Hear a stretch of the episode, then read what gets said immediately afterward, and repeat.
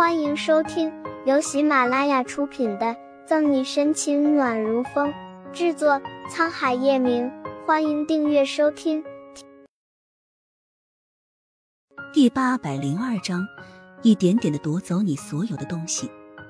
我我去趟洗手间。沈西瞬间慌了，张泽浩该不会是喜欢他吧？不不，怎么可能？肯定是他想多了。沈西看着镜子里的自己，有些用力的拍了拍自己的脸。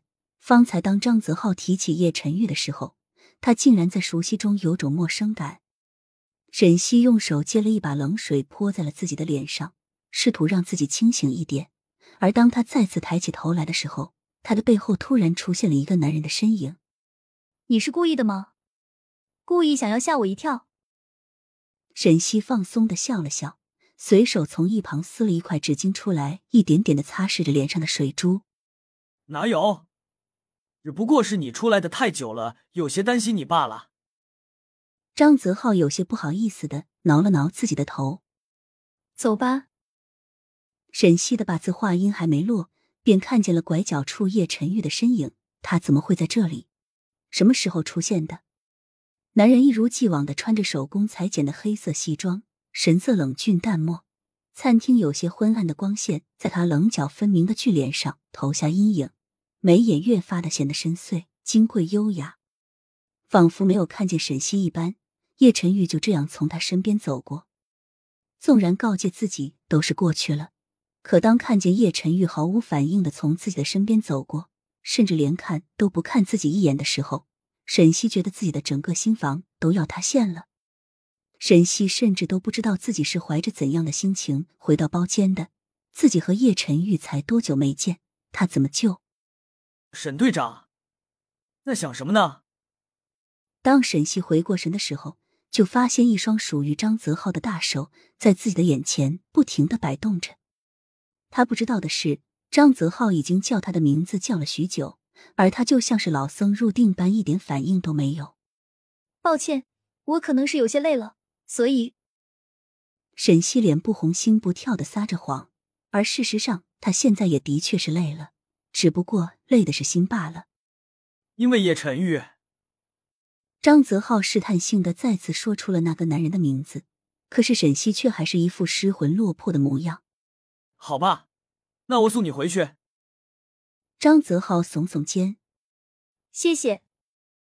沈西有些疲惫的揉了揉自己的太阳穴。其实他还是挺感激张泽浩的。如果他继续问下去的话，他是真的不知道该怎么回答。不用和我这么客气，知道吗？就在沈西收拾着自己的包的时候，张泽浩突然一把抓住了沈西的肩膀，迫使他的眼睛与自己的眼睛平视。我们是朋友，所以不用这么客气。嗯。沈西敷衍的点了点头，不着痕迹的避开张泽浩的碰触。沈西不知道的是，在他刚刚出餐厅门口，转角处的男人走了出来，面色复杂。两个人在回去的路上很默契的什么也没有提。沈西像是放空般的看着窗外的景色，而张泽浩则是专心致志的开着车，偶尔会回过头来去看沈西的表情。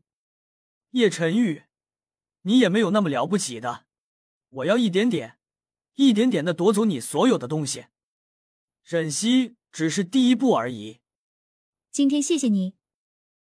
沈西家的公寓楼下，此时他脸上的表情已经没有刚才那么苍白了，精致的脸庞上也恢复了略微的血色。不是说了不用说谢谢的吗？张泽浩突然腼腆的笑了笑。好，你快回吧。沈西淡然一笑。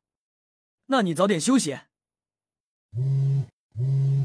在张泽浩驱车回去的路上。一个熟悉的电话突然从他的手机上蹦了出来。喂，